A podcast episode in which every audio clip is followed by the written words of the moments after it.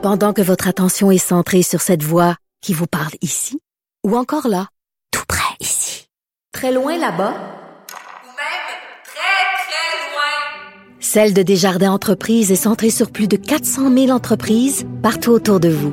Depuis plus de 120 ans, nos équipes dédiées accompagnent les entrepreneurs d'ici à chaque étape pour qu'ils puissent rester centrés sur ce qui compte, la croissance de leur entreprise.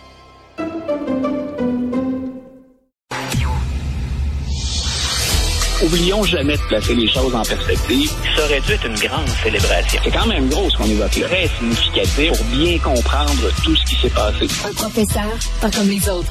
Lutte la liberté. Alors, euh, Luc, écoute, on a appris que finalement, euh, c'est la Chambre qui demeure aux républicains. C'est ça? Donc, on, se retrouve dans une situation euh, au-delà de ce qu'on dit dans un camp ou dans l'autre, des républicains qui sont un peu déçus des résultats. Euh, on, entrevoyait même à un certain moment donné une vague rouge qui ne s'est pas avérée. De l'autre côté, les démocrates qui disent Ah, mais on a, on a fait beaucoup mieux que ce à quoi on s'attendait. Reste que si je suis un Américain aujourd'hui, je me retrouve avec un président un Sénat démocrate et une Chambre qui est à majorité républicaine. C'est confirmé. Là. On n'a pas tous les résultats encore, plus d'une semaine après, euh, mais on est certain qu'il y aura la majorité de 218 représentants nécessaires aux républicains pour prendre le contrôle de la Chambre. Ce que ça veut dire, si oui. je suis un Américain, c'est que je dois m'attendre à ce qu'on ait euh, de, de, de, de, fréquentes oppositions, euh, des guerres probablement à l'occasion. Je pense entre autres aux questions budgétaires. Pour M. Biden, c'est un boulet. Il est un peu libéré du fait qu'il y a un certain nombre de choses qu'il peut faire avec le Sénat, qui est à majorité démocrate, mais il va devoir maintenant traîner ce boulet. Puis je pense beaucoup euh, au budget, aux négociations sur, ça peut être encore la sempiternelle question du plafond de la dette, euh, ou encore tout simplement s'entendre sur les priorités budgétaires aux États-Unis. Euh, on, on, en a pour M. Biden là, pour deux années, peut-être ces deux dernières, sait-on jamais, euh, mais assurément, on s'attend à un bras de fer. Et pour les Américains, le système a euh, J'expliquais hier en classe ces anecdotes comme ça. Euh, souvent, on dit quand il se passe rien au plan politique aux États-Unis, la critique qu'on a de l'extérieur, c'est de dire ben le système américain fonctionne pas. Et j'expliquais à mes étudiants hier, en, en leur expliquant les bases de la Constitution, les compromis nécessaires pour la Constitution, au début de l'histoire américaine, que le système américain, en fait, il est fait pour bugger ou pour planter quand on ne s'entend pas. Donc, c'est pas que le système fonctionne pas. Au contraire, il fonctionne très bien. Les républicains et démocrates s'entendent pas. On aime mieux, finalement, dans le système qu'il se passe rien plutôt que d'en arriver à un compromis. La question qu'on se pose toujours, c'est est-il possible d'en venir à un compromis en 2022 entre démocrates et républicains? Donc, écoute, il n'y a pas de, de, de, de perdant clair et de gagnant clair dans non. ces midterms-là. Là. Il y a des, ben écoute, il y a des tendances euh, à court, moyen terme. On peut tenter de dégager ou de tirer des leçons pour 2024. On le fait beaucoup avec M. Trump dans les derniers jours, par exemple. On le fait aussi beaucoup du côté de M. Biden puis d'une relève potentielle. On a regardé les thèmes qu'on a privilégiés pendant un certain temps. On disait, qu'on en avait discuté tous les deux, est-ce que les démocrates ont misé sur les bons thèmes pour les élections de mi-mandat? Est-ce que dire euh, la démocratie est en jeu, puis aller inscrire votre vote pour préserver la démocratie, c'est un bon choix? Est-ce que parler de l'avortement, c'était encore gagnant? On savait que ça allait chercher une part de l'électorat, féminin majoritairement, mais on se disait, est-ce que depuis l'annonce de la Cour suprême, cet enjeu-là est demeuré, appelons ça comme ça, une question de l'urne? Et il semble que les démocrates ont fait de bons choix. Mais en même temps, quand les, républicains se concentrent sur l'immigration, sur la sécurité, sur l'économie, sur l'inflation, ce sont également des questions qui, dans beaucoup de circonscriptions, leur permettent maintenant d'être majoritaires à la Chambre. Donc, à court terme, un bras de fer qui se continue. Ensuite, ben, c'est comment peut-on récupérer ces... Oups! On a un petit problème technique, malheureusement. Donc, pas de gagnant clair, pas de perdant clair avec les, midterms. Hein, on disait, euh, c'est une grande déception pour les républicains. Donc, il euh, n'y a pas vraiment de gagnant clair et de perdant clair là-dessus. Euh, et, on va revenir aussi sur l'annonce hier de Donald Trump qui s'est euh, lancé sur la patinoire en disant qu'il veut revenir. Mais là, la grosse question, c'est les républicains, est-ce qu'ils vont vouloir danser avec lui?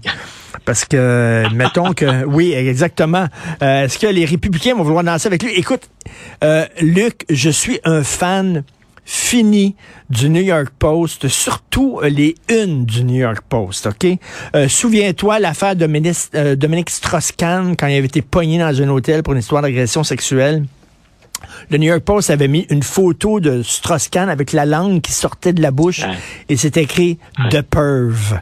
Et ça, ça m'avait fait tellement rire. Et là, euh, alors que Trump fait son annonce, le New York Post, leur une, c'est un petit bandeau en bas et c'est écrit Florida man makes announcement. Écoute, c'est génial, ça.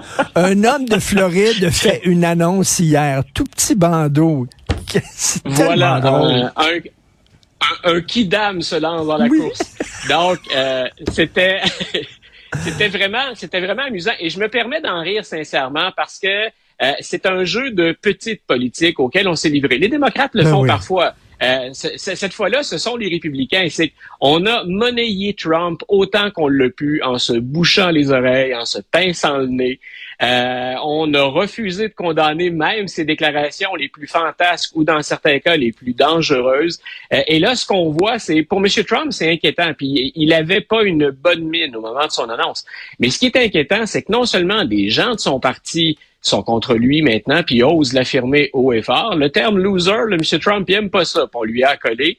Euh, on a vu des médias, tu viens de référer au New York Post, j'ai bien rigolé moi aussi en, voyant ça. Et pas plus tard que hier, en fin de journée, puis on confirmait ça ce matin, euh, il y a de grands financiers qui se détournent maintenant de, M. Trump puis la, façon de faire est pas tellement euh, agréable pour M. Trump. Ils ont dit, on a toujours, les républicains, fonctionné mieux quand on avait des leaders d'aujourd'hui qui regardent vers demain et non pas des leaders d'aujourd'hui qui cherchent à recréer le passé. Et ben c'était, ça pouvait pas être une condamnation plus claire du style Donald Trump. Rappelle-toi la sermentation de 2017. M. Trump, il veut ramener les trains de fer, il veut les chemins de fer, pardon, il veut ramener le charbon, euh, grosso modo, il vend aux Américains en 2017 une économie de la révolution industrielle du 19e siècle. C'est exactement ce qu'on vient de dire des années plus tard. Alors en fait, les républicains euh, jouent actuellement dans, dans un jeu qu'ils n'aiment pas, dans lequel ils peuvent perdre, mais ils n'ont que à blâmer. Pendant cinq ans, mmh, six mmh. ans, ils ont surfé sur la vague Tout Trump. Ça s'accompagnait d'un certain nombre de problèmes, mais maintenant, voilà, on est, on est confronté à la réalité. faut se débarrasser de Trump sans perdre ses électeurs. Bonne chance. oui, bonne chance, tout à fait. Tu veux nous parler de Nancy Pelosi, Luc? Ouais, écoute, Madame Pelosi, qu'on l'aime ou qu'on l'aime pas, c'est une présence particulièrement forte. D'abord, historiquement, c'est la première femme à occuper le poste de Speaker à la Chambre des représentants. Et si le Parti démocrate, je, pèse mes mots, a survécu au plan électoral, puis également dans le jeu d'équilibre des pouvoirs, on doit une fière chandelle à Mme Pelosi. Euh, on a souvent discuté tous les deux aussi de cette division qu'il y a chez les démocrates entre des progressistes, certains woke, puis dans le plus mauvais sens qu'on peut accoler à l'étiquette. Euh, grosso modo, on nuit à notre parti. Puis une aile un petit peu plus centriste, même certains au plan économique des démocrates qui sont plus à droite, un peu plus conservateurs. Euh, la seule qui est capable d'imposer une discipline de fer à la Chambre des représentants entre les factions, ça a été Mme Pelosi. Euh, c'est quelqu'un qui n'était pas préparé à l'époque hein, pour prendre du pouvoir ou même se présenter. Elle a été longtemps dans l'ombre, se contentant d'appuyer d'autres candidates. Mais à partir du moment où elle s'est lancée, non seulement a-t-elle une vigueur extraordinaire, parce qu'elle aussi, hein, M. Biden, M. Trump, on parle de leur âge, M. Trump, on dit est encore assez vigoureux pour quelqu'un qui est hmm. presque un octogénaire. Un euh, Madame Pelosi, elle a une énergie remarquable. Elle, a aussi, euh, elle fait partie de ce groupe d'octogénaires qu'on retrouve à, Washington. Et l'autre chose, c'est une des plus habiles stratèges. Et je répète, ce que je lui accorde volontiers, on pourrait critiquer autre chose, c'est cette poigne de fer. Et c'est aujourd'hui qu'elle annonce Maintenant que les républicains rentrent à la Chambre de manière majoritaire, je ne serai pas speaker, tout le moins pour les deux prochaines années. On pense que ce sera M. McCarthy, le, républicain. Donc, les démocrates se disent, que va-t-elle faire? Est-ce qu'elle va rester dans la course en maintenant son pouvoir plein et entier en se disant, j'ai une chance de reprendre ça en 2024? Ou si elle ne va pas quitter la politique? Et ce qui semble se dégager, on va avoir la confirmation un peu plus tard aujourd'hui, c'est qu'elle va rester, mais en cédant son pouvoir. Et ce que Mme Pelosi a échappé en entrevue, c'est du 100% Mme Pelosi, c'est c'est vrai qu'une speaker ou un speaker, ça a du pouvoir. Mais moi, seul, à part, j'ai beaucoup de pouvoir et je vais en avoir encore. Donc, je resterai Mais- toujours, finalement, même symboliquement, quelqu'un qui détiendra un certain pouvoir parmi les élus démocrates de la Chambre des représentants. Et Luc, on sait que bon, son mari à Mme Pelosi s'est fait attaquer à coups de marteau. Euh, il y avait eu cette Ouais. euh, tentative de kidnapping de la gouverneure du Michigan aussi. On voulait la tuer. Ah. Euh, on se souvient euh, de, de toutes ces attaques-là. On en parle beaucoup, hein, les attaques contre les politiciens. Justement, ce week-end à CNN, il va y avoir un reportage sur Gabriel Giffords. Je ne sais pas si tu as vu ça. Il va y avoir Oui, un documentaire sur oui, Gabriel Giffords. Parle-nous de Gabriel Giffords. J'ai très hâte de voir ça, moi, ce, ce week-end. Écoute, son, son mari d'ailleurs, hein, c'est- écoute, c'est une histoire, ce sont deux bêtes politiques, mais ce sont deux hyper performants. Euh, M. Kelly, qui vient d'être réélu comme euh, sénateur en Arizona, euh, c'est un ancien astronaute américain. Et euh, quand Gabby Gifford, son épouse, a été victime d'un tireur fou dans le stationnement d'un... d'un, euh, c'est un petit centre d'achat dans lequel il y avait, je pense, une épicerie, là, comme on en voit souvent aux États-Unis. Quand elle est atteinte à la tête, euh, elle va devoir, bien sûr, se retirer, puis son, son sort va être dans la balance pendant longtemps. Elle s'est fait Un, tirer une balle dans la tête, là, littéralement. là. Voilà. Un, va-t-elle survivre? Et deux, dans quel état sera-t-elle? Et il a été à ses côtés pendant très longtemps pour aider à la réhabilitation.